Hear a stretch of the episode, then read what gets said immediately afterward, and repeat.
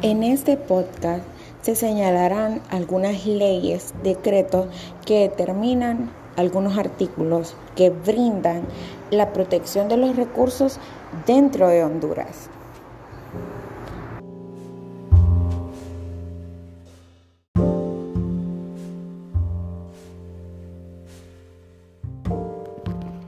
Honduras es un país de vocación natural forestal y esto lo expone ante el mundo como una nación con ricos y variados recursos, pero a la vez con muchas necesidades y limitaciones en ese mismo tema.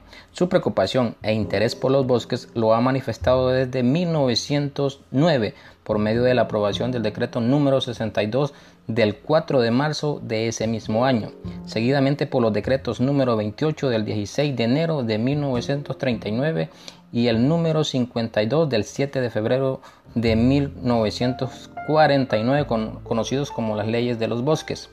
Nuestro país cuenta con una ley para administrar y manejar los recursos forestales, las áreas protegidas y la vida silvestre. Se trata de la ley forestal, áreas protegidas y vida silvestre, que busca la protección, restauración, aprovechamiento, conservación y fomento de estos recursos para el desarrollo sostenible, contemplando el interés social, económico, ambiental y cultural del país.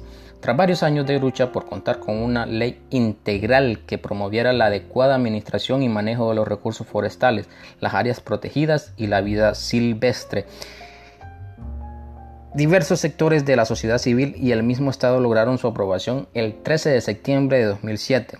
El manejo racional y sostenible de los recursos forestales, áreas protegidas y vida silvestre es un deber de todas las personas y el Estado es el responsable de garantizar que las políticas y acciones realizadas en el sector agrícola, ganadero, cafetalero y de asentamientos humanos se cumplan de forma armónica siguiendo los principios y objetivos de esta ley. Para ello se creó el Instituto Nacional de Conservación y Desarrollo Forestal, áreas protegidas, y vida silvestre, con facultades para desarrollar programas y planes para cumplir con los objetivos y fines de esta ley. Todo bosque, público o privado, deberá contar con un plan de manejo forestal que asegure su sostenibilidad y productividad. En el caso de los bosques públicos, las comunidades interesadas en el manejo y que no cuenten con los recursos económicos pueden solicitar financiamientos a los fondos establecidos bajo una ley. No obstante, en los bosques privados, la elaboración del plan de manejo es responsabilidad de la persona dueña del terreno, siempre con la intervención del Instituto de Conservación Forestal. Según datos, Honduras está atravesando una de las peores situaciones ambientales, una crisis producida en gran medida por las plagas forestales sobre los bosques de pino, en especial la del gorgojo descortezador, los incendios forestales, y la tala ilegal que ponen en precaria la protección y efectividad de los derechos humanos de los habitantes. Según los resultados dados por CONADEC, estas intervenciones constituyen actividades esenciales para la implementación de la estrategia nacional, para el control de la tala y transporte ilegal de productos forestales, cuyo fin primordial es dar solución a los problemas estructurales que son las causas subyacentes de la ilegalidad en el sector forestal. Las áreas protegidas son los espacios continentales o marítimos del territorio nacional, expresamente reconocidos y declarados como tales, incluyendo sus categorías y zonificaciones cuyo objeto es preservar, conservar la biodiversidad ecológica del país. Un área protegida está conformada por reservas biológicas, reservas antropológicas del territorio nacional o de manejo fuera necesario establecer en el cual para su cuidado participan principalmente las alcaldías municipales, el ONG, gobierno central y la cooperación internacional, debiéndose establecer en dichas zonas protegidas y zonas de amortiguamiento.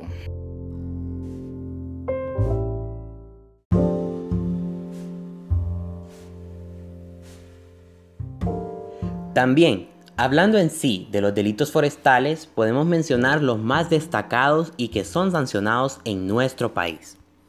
Los delitos forestales, según la ley forestal, áreas protegidas y vida silvestre que más destacan en nuestro país, son incendios. El incendio intencionado es un crimen que se define ordinariamente en la ley como el daño delictivo o la destrucción ilícita de alguna propiedad por medio del fuego. En nuestro país este acto está penado con cárcel y su pena va desde los 6 a 12 años de prisión. Si ha puesto en riesgo la vida e integridad física de alguien más. De lo contrario sería recluido de 6 a 9 meses en prisión. Corte o aprovechamiento ilegal de productos o subproductos forestales también están dentro de los delitos forestales. En este caso, la o las personas que llevan a cabo de manera ilegal cortes o aprovechamientos de productos forestales serán sancionados con una pena carcelaria de 9 a 12 años más la siembra de plántulas del doble de lo apropiado ilegalmente. En caso de que el corte o aprovechamiento no sea con fin comercial, la pena será la misma pero rebajada en dos tercios. El transporte ilegal de productos o subproductos forestales también es un delito. Si alguien transporta de manera ilegal o sobrepasa los límites establecidos en la ley, podría ser multado con una pena de 4 a 7 años con máximo de reclusión, salvo que se trate de aprovechamientos con fines no comerciales cuya pena será rebajada en un tercio más una multa. Comercialización de productos o subproductos forestales. Este delito se procederá legalmente a sancionar con reclusión de 6 a 9 años por comercialización de productos o subproductos forestales en beneficio propio o de tercero. Para funcionarios públicos será la misma pena, incrementada dos tercios. La industrialización de productos o subproductos forestales también es un delito. En tal caso, de procesar, transformar o dar valor agregado a productos forestales de procedencia ilegal, tendrá una sanción con una pena de 9 a 12 años de reclusión tráfico ilegal de productos o subproductos forestales. En este caso, su sanción es un poco más grande. La persona que trafique estos productos forestales de manera ilegal podría pasar de 12 a 15 años recluida. También hay otros delitos como ser la alteración de hitos, señales o linderos, apropiación de un área forestal nacional o municipal, tala de roturación y rosa, actuaciones ilegales, incumplimiento de actividades contenidas en el plan de manejo y el plan operativo de los propietarios y arrendatarios, pastoreo en las áreas forestales, propagación de plagas y enfermedades, y también obstaculizar la ejecución de planes de manejo o planes operativos aprobados por el Instituto Nacional de Conservación y Desarrollo Forestal, Áreas Protegidas y Vida Silvestre ICF. Por otro lado, los delitos contra la flora y fauna de nuestro país también tienen sus respectivas sanciones. El tráfico ilegal de animales exóticos o plantas en peligro de extinción en nuestro país es un delito y está penado con cárcel de aproximadamente 4 a 7 años. La comercialización de animales está penada de 4 a 9 años y si son animales o plantas en peligro de extinción, la pena podría aumentar a más años en prisión.